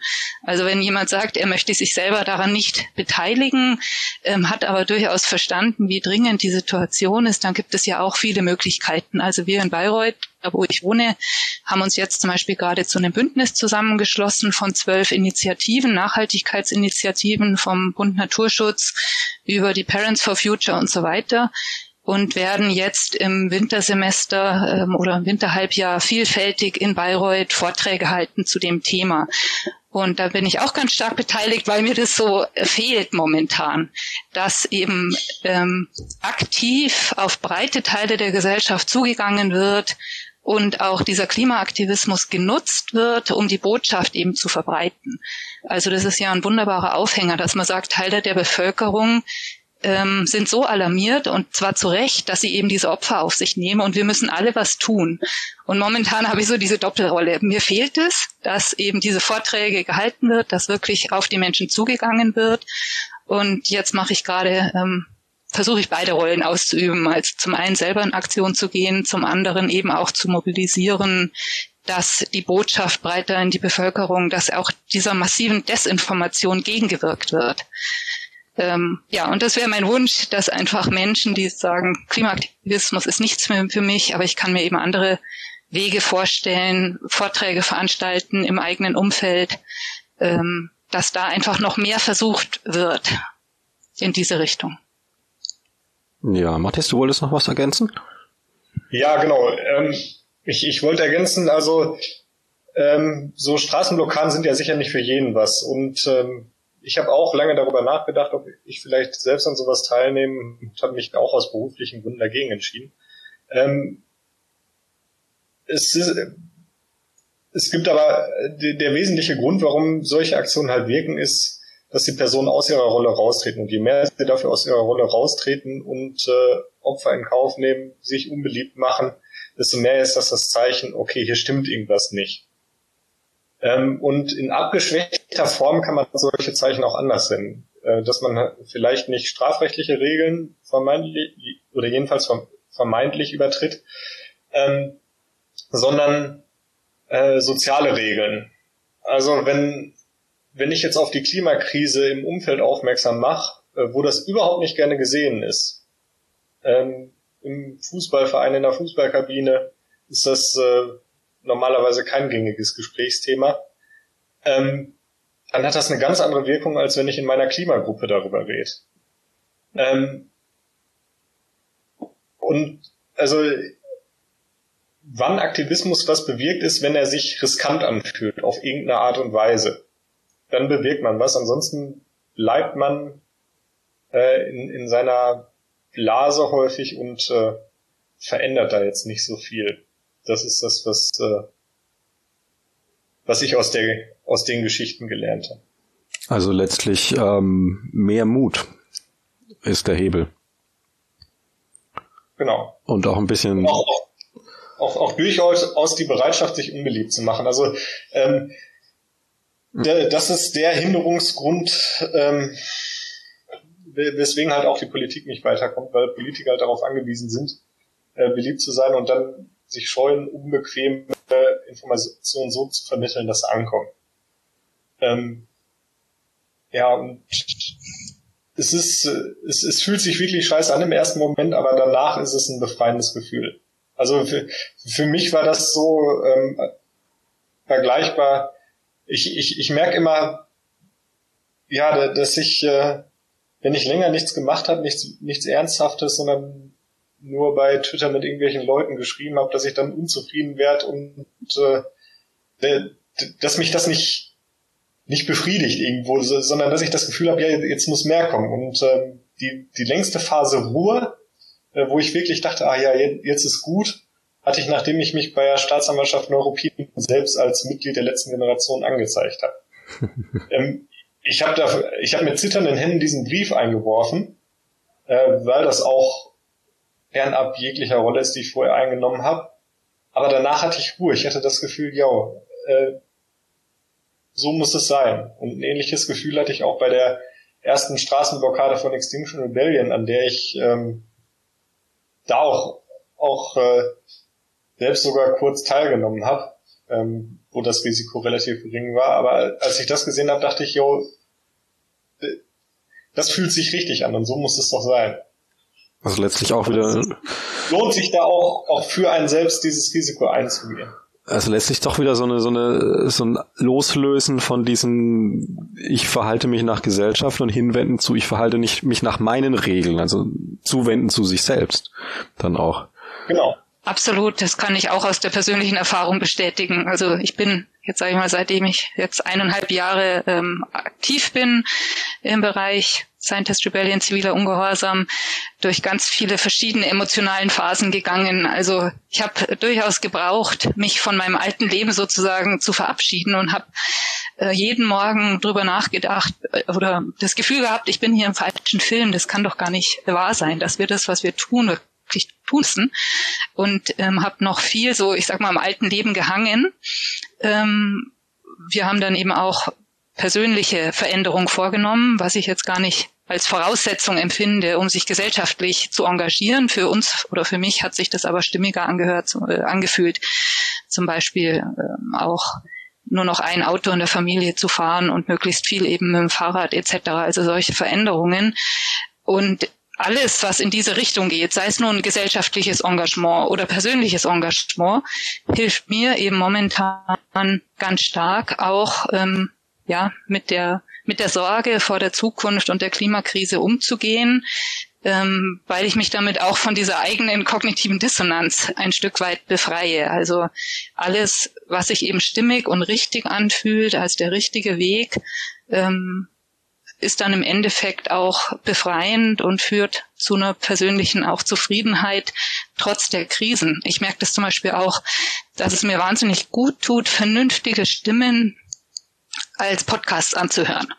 Ähm, wenn ich jetzt zum Beispiel die Claudia Kempfert oder ähm, den Kevin Climate, der ähm, Kevin Anderson, den ich sehr schätze, ein Professor ähm, in Uppsala, Bergen und ich glaube Oxford, der eben sehr intensive Vorträge hält über den Stand der Klimawissenschaft, die durchaus besorgniserregend sind, dann tut mir das gut, einfach weil er eine vernünftige Stimme ist, die die Wahrheit ausspricht und auch die Lösungen aufzeigt und er ähm, ja für mich so eine Stimme der Vernunft ist in diesem ganzen babylonischen Stimmengewirr der Desinformation.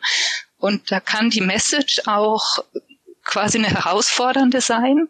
Mir tut es schon gut, dieser vernünftigen Stimme zuzuhören und es fühlt sich für mich beruhigend an, dass es eben doch auch Menschen gibt, die mit uns gemeinsam an den Lösungen arbeiten. Ja, und, und das möchte ich eigentlich ermutigen dazu, sich da auch nicht davon abschrecken zu lassen, dass man sich mit der Klimakrise beschäftigt, sondern auch wenn man da anfänglich vielleicht durch tiefe Täler geht, weil man doch noch an seinen alten Vorstellungen klammert, dass ähm, man daraus auch Kraft äh, ziehen kann und sich daraus befreien kann und eben aus diesem Engagement und Veränderungen eine ganz andere Zufriedenheit und, und Ziele im eigenen Leben wieder erlangen kann. Ja, vielleicht mal so gefragt noch, ähm, wenn man dich heute nimmt und ähm, vergleicht mit von, weiß ich nicht, vor fünf Jahren, vor zehn Jahren, als das Thema für dich auch noch komplett irrelevant war, ähm, bist du als Charakter gereift? Bist du heute die stärkere Person? Also auf jeden Fall mutiger. Ich, ähm, ich hätte früher große Schwierigkeiten gehabt, mich aus dem Mainstream rauszubewegen. Das war einfach ein Prozess. Ähm, erst das einfach völlig vernunftgesteuert zu machen, zu sagen, wir haben hier ein Problem und ich versuche jetzt an der Lösung eben auch im Widerstand mitzuwirken, ohne dass ich das für mich am Anfang also einfach eine große Herausforderung war. Das hätte ich mir vor fünf bis zehn Jahren nicht vorstellen können. Und ich kann es mir auch jetzt, äh, mache ich das nur, weil das eben für mich in Relation zu der Herausforderung, vor der wir stehen, stimmig ist. Aber vor fünf bis zehn Jahren war ich durchaus ein anderer Mensch, würde ich schon sagen. Mir waren die ökologischen Krisen schon immer irgendwie klar. Ich hatte mich halt nur nicht intensiv damit beschäftigt. Also wir haben vor fünf Jahren zum Beispiel als Familie auch aufgehört, in Urlaub zu fliegen, ähm, weil wir gesagt haben, fühlt sich nicht mehr stimmig an. Ich habe immer darauf gewartet, dass die Regierung ähm, solche ja, Lebensstile reguliert. Ich habe wirklich immer darauf gewartet, schon seit zehn Jahren, wo ich wusste, das ist nicht gut fürs Klima und wir haben hier ein Problem und wir müssen gegensteuern. Warum werden diese Regelungen nicht erlassen und habe aber noch sozusagen mitgemacht und habe mir gedacht, naja, wenn es alle dürfen, mache ich es doch auch noch. Bis sich das nicht mehr gut angeführt hat und ich eben gemerkt habe, dass die Politik leider nicht in nächster Zeit entsprechend vernünftig handeln wird. Und deswegen ist eben auch ja unser Protest notwendig. Und das hat die Wissenschaft eben auch erkannt. Ich würde vielleicht kurz noch einen Passage zitieren wollen aus einem Bericht, der schon Anfang diesen Jahres ähm, erstellt wurde in Hamburg. Der nennt sich Hamburg ähm, Climate Future Outlook. Ähm, der ist erstellt worden als Exzellenzcluster von Wissenschaftlern. 60 Wissenschaftler waren da beteiligt und zwar eine Mischung aus Naturwissenschaftlern, Klimawissenschaftlern und Sozialwissenschaftlern. Und die weisen eben auch dringend darauf hin, dass wir umsteuern müssen, dass die sozial-ökologische Transformation wichtig ist. Und in dem Bericht wird auch wirklich der gesellschaftliche Protest als der Schlüsselfaktor identifiziert.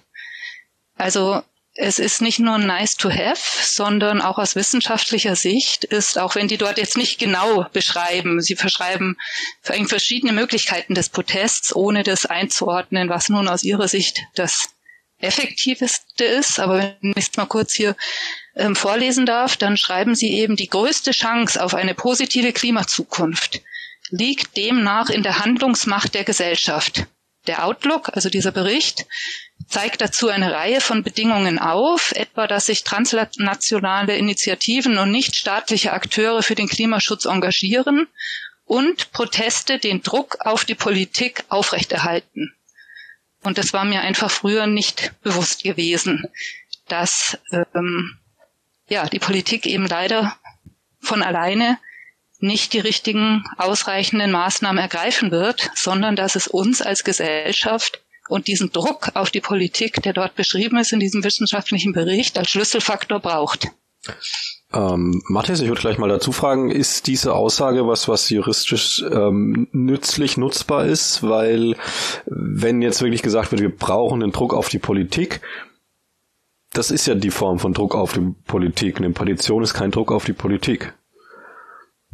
Ja, also das spielt dann wieder da rein in die Frage, ist das Ganze erforderlich, diese genau, die Straßenblockade und die anderen Formen des zivilen Ungehorsams.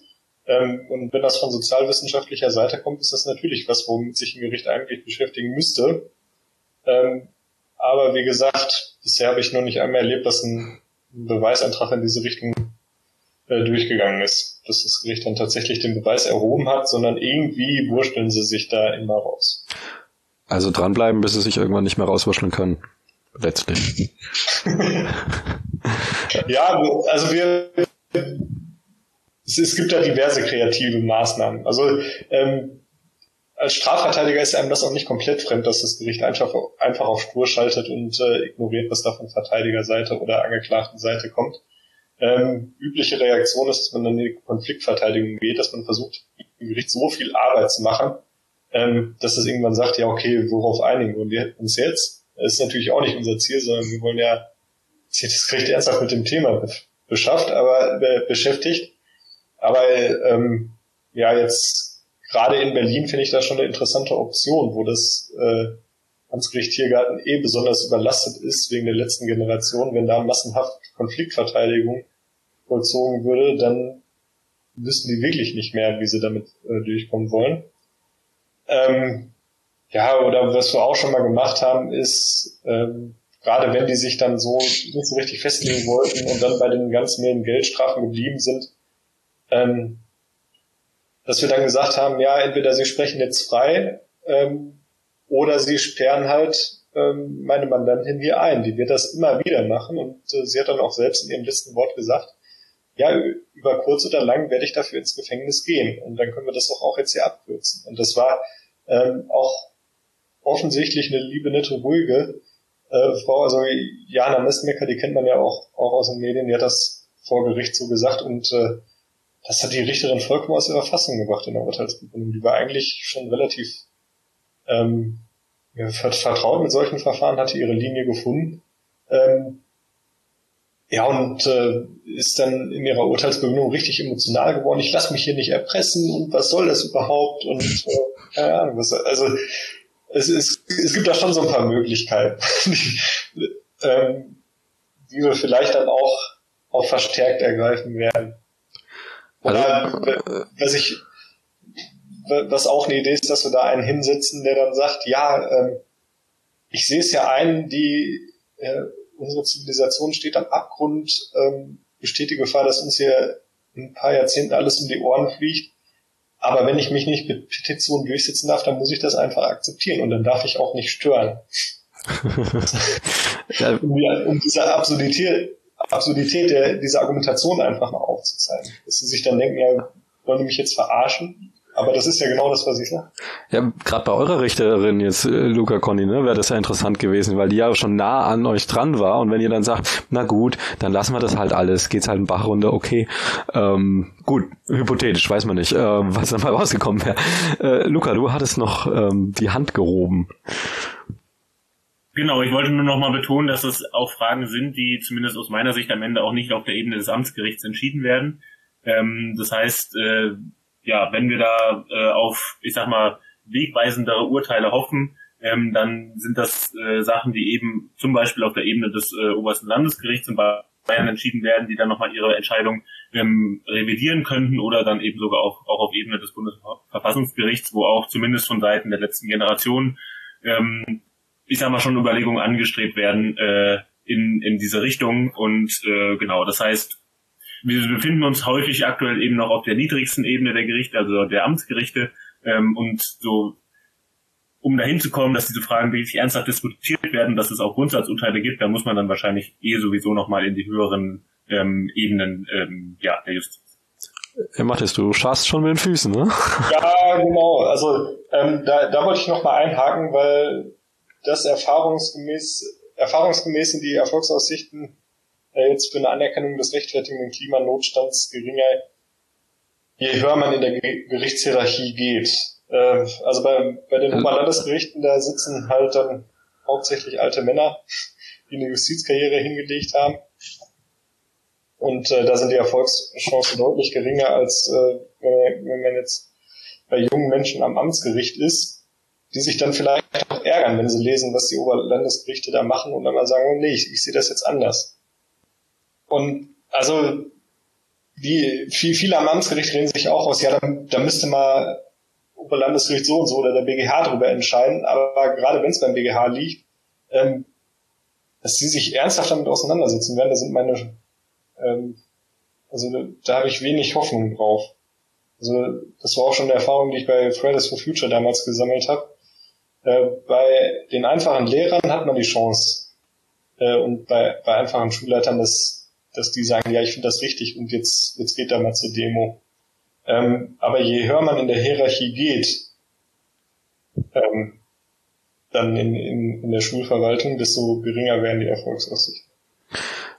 Vielleicht haben wir ja, naja, das zweifelhafte Glück, dass ähm, uns das Wetter, zumindest das Wetter, äh, jetzt im Herbst hier auch ganz ordentlich um die Ohren fliegt und dann auch auf höherer Ebene vielleicht mal unabhängig von dem Prozess was verstanden wird. Aber das ist natürlich jetzt auch wieder sehr spekulativ. Aber die Einschläge kommen ja immer näher und näher und werden immer mehr. Also wenn man sich jetzt erinnert an die Wald, äh, die, die Steppenbrände in, in Australien und die Waldbrände in, in Kanada vor drei Jahren, glaube ich, als Lytton, die Stadt in Kanada, abgebrannt ist. Ähm, das waren ja immer noch so, also in Ahrtal-Zeiten, das waren ja immer noch so, so, so spezielle Ereignisse, so hui, was ist denn hier passiert? Und dieses hui, was ist denn hier passiert? Also das haben wir jetzt alle drei Tage gerade in Europa. Und ähm, das ist das noch eine Hoffnung, die man haben kann, dass man sagt, okay, jetzt, jetzt kommen die Einschläge einfach so direkt und so vor Ort auch, dass das rafft dann auch, sag ich mal, der alteingesessene Richter im Oberlandesgericht? Ja, also ähm, bei den Richtern mag das eventuell so sein. Ich habe auch, ich habe diese Hoffnung auf jeden Fall gehabt, aber bin in den letzten ein, zwei Jahren eher zu der, für mich persönlich zumindest zu der Erkenntnis gekommen, dass diese Probleme ja auch wieder Organisationsaufwand für die Politik bedeuten und dass das eher dazu führt, dass es einfach so viele Dinge gibt, die man gerade lösen muss, ähm, die dann vielleicht auch wieder nur indirekt mit der Klimakrise in Verbindung gebracht werden. Also wenn es zum Beispiel auch in der, in der, ja, in der Zukunft äh, wieder um Inflation geht, weil Nahrungsmittelpreise hm. steigen und so, weil Ernten äh, weniger werden. Ich glaube, ähm, dass es leider nicht dazu führt, dass wir mehr Energie darauf verwenden, die Ursachen der Klimakatastrophe zu bekämpfen, sondern dass es mehr in Richtung Symptombekämpfung vielleicht geht und wieder andere ähm, Themen ja äh, präsenter werden und die Menschen das Gefühl haben, dass wir uns damit, äh, vor allem die Politiker auch dann das Gefühl haben, dass wir uns damit mehr auseinandersetzen müssen, anstatt äh, ja die Wurzel, sage ich mal, der Probleme anzugehen. Ähm, deswegen habe ich da persönlich leider keine sehr großen Hoffnungen. Vielleicht mal so ein kleiner Ausblick, Matthias. Ähm, also es, es gibt so viele äh, Gesetze ähm, mit Schutz der Zukunft, Lebensgrundlagen, dies und das und jenes und es ist ja alles so offensichtlich, wie die teilweise von Regierungen gebrochen werden und so weiter und so fort. Also es ist ja auch wirklich Gesetzesbruch, der da stattfindet.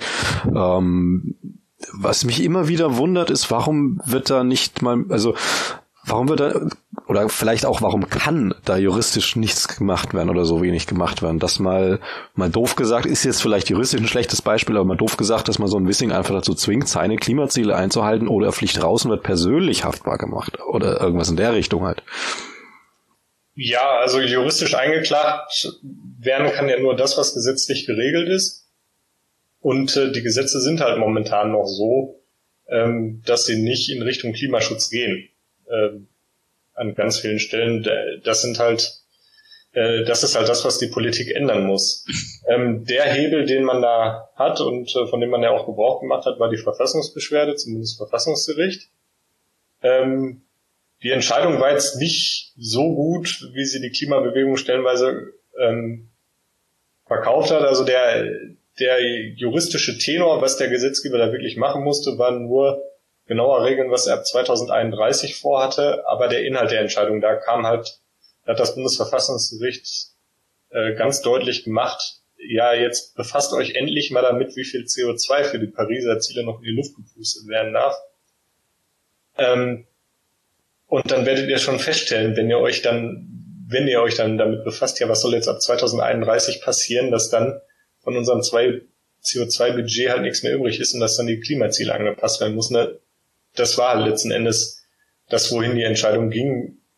Befasst euch endlich mit dem CO2-Budget und äh, als die Politik dann ähm, das Klimaschutzgesetz überarbeitet hat, da die Ziele angehoben hat, äh, so dass sie wieder ähm, mit den aktualisierten europäischen Zielen zusammenpasste, das war der eigentliche Hintergrund, hat sie sich natürlich nicht damit befasst, äh, wie viel CO2 dafür jetzt noch ausgepustet werden. Also in dem entsprechenden, in der Gesetzesbegründung taucht der Begriff CO2-Budget oder irgendein Synonym an keiner Stelle auf.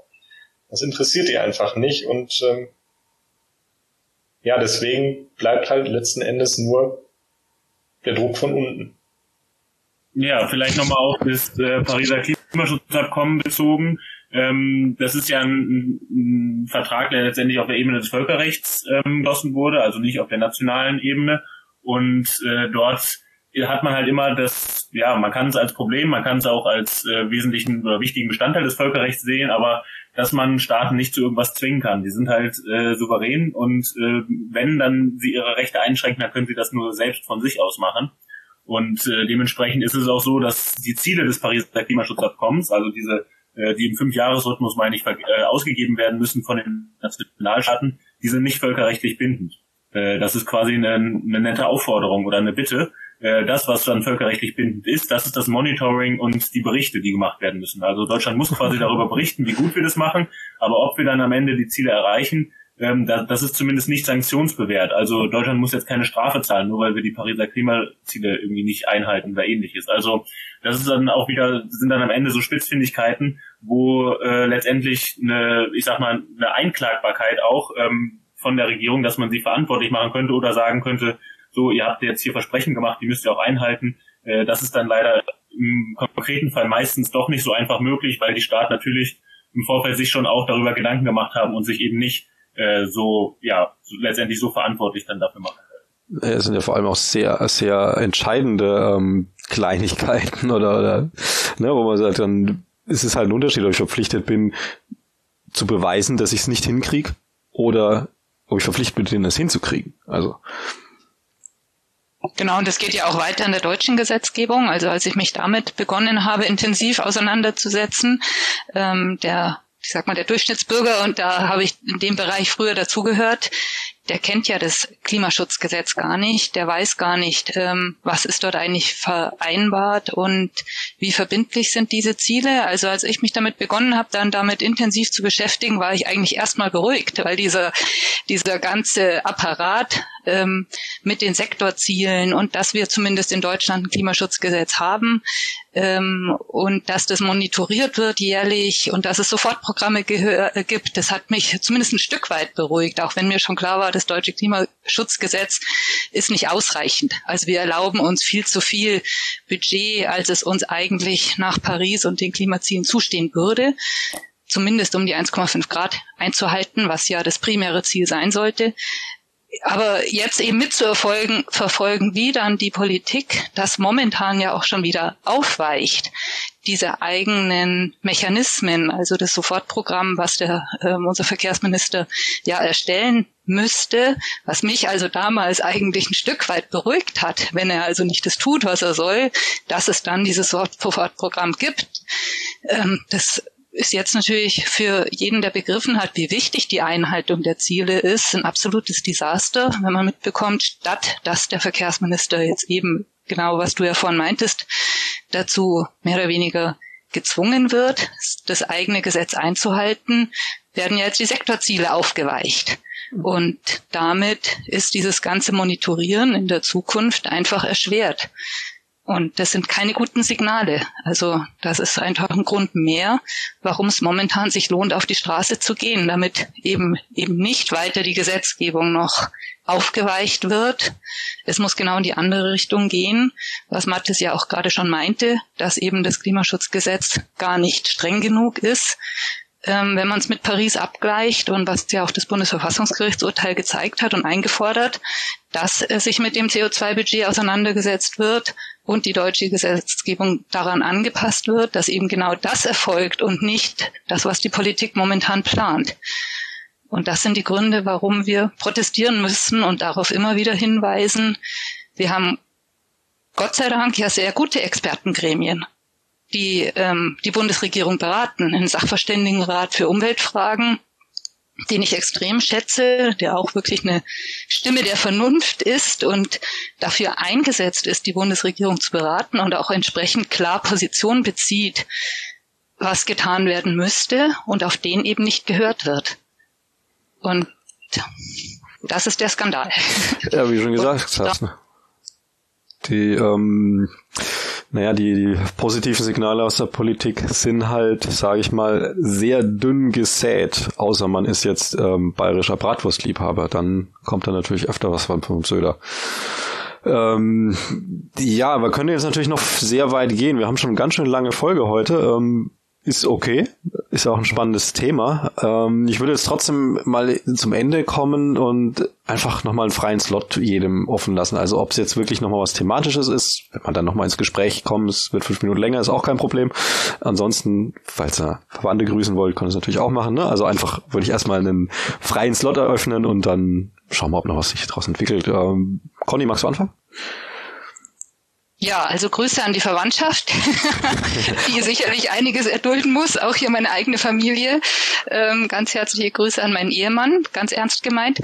Nee, und ähm, zusätzlich ein ganz großer Dank an jeden, der sich engagiert. Also das sind die Menschen, die mir Hoffnung geben.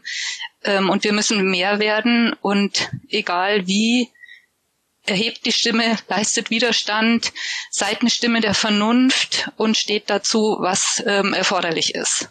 Und vielen herzlichen Dank an alle, die das gerade schon umsetzen und leisten. Ja, Mathis? Ja, ich möchte gerne die Gelegenheit nutzen, um auf mein aktuelles Projekt aufmerksam zu machen. Ähm, ich bin in die FDP eingetreten. Zur Überraschung vieler. Ähm, Hintergrund ist, dass die FDP ja jede, so ziemlich jede Klimaschutzmaßnahme bislang blockiert hat und immer gesagt hat, ähm, wir brauchen nur den Emissionshandel. Und äh, wenn man sich dann mal dafür interessiert hat, also mit dem Emissionshandel können ja die meisten Leute gar nichts anfangen. Wenn ich dann mal in meinem Freundeskreis umfrage, ja, was ist denn das, hat kaum jemand eine Ahnung. Ähm, und wenn man sich mit dem Emissionshandel ernsthaft beschäftigt, dann ist er wirklich ein gutes Instrument, weil da das CO2-Budget klar vorgegeben werden kann äh, und ähm, man da eine harte Grenze ziehen kann, die dann auch nicht überschritten wird. Und ein Handel ist es dann halt nur, weil mit dem CO2-Budget unter den, die Unternehmen da handeln können, aber das halt letzten Endes nicht überschritten werden darf. Unbequeme Folge ist dann, ähm, dass, wenn man das auch im Verkehrs- und Wärmesektor macht, die Benzin- und Ga Gaspreise ganz stark ansteigen. Ähm, die Leute also über, übersteigende Benzin- und Gaspreise gezwungen werden, ähm, auf Alternativen umzusteigen, was dann natürlich kein Verbrennerauto sein wird äh, und auch keine Gasheizung, die irgendwie mit Wasserstoff betrieben wird. Das sind halt irgendwelche Märchen, die da in die Welt gesetzt werden. Ähm, und ich möchte jetzt ähm, als FDP-Mitglied kommunizieren, äh, wir erreichen Klimaschutz dadurch, dass wir Benzin und Gas für euch zu teuer machen. Hm. Ich habe ja schon gesagt, es geht darum, unbequeme Botschaften ähm, zu vermitteln. Und äh, wenn diese unbequemen Botschaften von Seiten der FDP kommen oder auch von Seiten der CDU, die auch den Emissionshandel wollen, dann ist das meines Erachtens noch mal ein Stück wirksamer. Und deswegen, da gibt es vielfältige Beteiligungsmöglichkeiten. Man muss, der Fokus liegt nur darauf, ähm, die CDU und die FDP mit diesen unbequemen Botschaften in Verbindung zu bringen die wollen euch das Benzin und das Gas immer teurer machen, bis euch nichts anderes übrig bleibt, als umzusteigen. Ja, ich sehe das bei Twitter bei dir immer wieder und finde es auch immer sehr gut. ne, also weil du halt genau wie du sagst, diese Verbindung also immer machst. So sagt irgendjemand aus der Partei, aus der Bundesebene zum Beispiel dies und das und du, ja, aber wir als FDP. Ähm, ist ja immer gerne so ein Anfangshalbsatz. Äh, ähm, mal kurz gefragt, wenn jetzt äh, irgendwie Leute hellhörig geworden sind und dir da vielleicht irgendwie auf Twitter ein bisschen Unterstützung geben wollen, wie finden die dich? Äh, ja, Twitter, da bin ich unter meinem Klarnamen, Mathis Bönte. Äh, über die Kanzlei findet man mich auch. Äh, da gibt's diverse Kontaktmöglichkeiten. Super. Ja, Luca, dann ähm, dein Slot. Es kommt, bist in die CDU eingetreten. Gib's zu. nee, noch nicht. Äh, Wäre ja auch noch die junge Union wahrscheinlich bei mir. Nee. Ich möchte mich erstmal für die für die Podcast-Einladung bedanken, für die Möglichkeit, äh, dass wir hier noch was erzählen konnten, ähm, unsere Sichtweise nochmal darlegen konnten und möchte ansonsten äh, abschließend aus von meiner Position sagen, dass ich es wichtig finde, dass wir die Klimakrise als unser Problem äh, letztendlich begreifen. Und ich nehme es wahr, ich bin jetzt 21 Jahre alt ähm, und nehme wahr, die Menschen, mit denen ich auch gemeinsam zur Schule gegangen bin, die irgendwie ähnlich alt sind wie ich, dass die gerade sehr ihre ihre persönliche Karriere, ihren weiteren Lebensweg ähm, im Blick haben und ja gucken, dass sie irgendwie einen guten Job, viel Geld verdienen und sowas in die in die Richtung in nächster Zeit. Und ich merke immer mehr, dass das für mich für mich keine richtige Option ist und ich möchte genau möchte den den Appell starten, ähm, an die Zuhörenden hier, dass wir diese Krise verursacht haben und wir diese Krise aus meiner Sicht auch ähm, bewältigen müssen in, in erster Linie und dass diese Klimakrise größer ist als Einzelpersonen, sondern wir sind gerade dabei, ähm, letztendlich über die Kipppunkte, über die irreversiblen Kipppunkte zu entscheiden, ob wir in den nächsten Jahrhunderten und Jahrtausenden auf der Erde ein lebenswertes Klima haben oder nicht. Und ähm, da bin ich dazu bereit und ich glaube, es braucht viele Menschen, die dazu bereit sind, im Zweifel auch ihren eigenen Wohlstand oder ihr eigenes, ihren eigenen Lebensweg dem zumindest ein Stück weit unterzuordnen. Und deswegen der Appell, ähm, genau, hier vielleicht über die eigene Lebensplanung ähm, nochmal drüber nachzudenken, denn wenn die Klimakrise voll durchhaut, dann ist mit dem, mit dem verdienten Geld in 40, 50 Jahren vielleicht auch nicht mehr so viel zu kaufen. Auch Zukunft wird aus Mut gemacht und ja, danke, dass ihr den habt und vielleicht noch einige angestiftet habt. Dankeschön. Danke dir.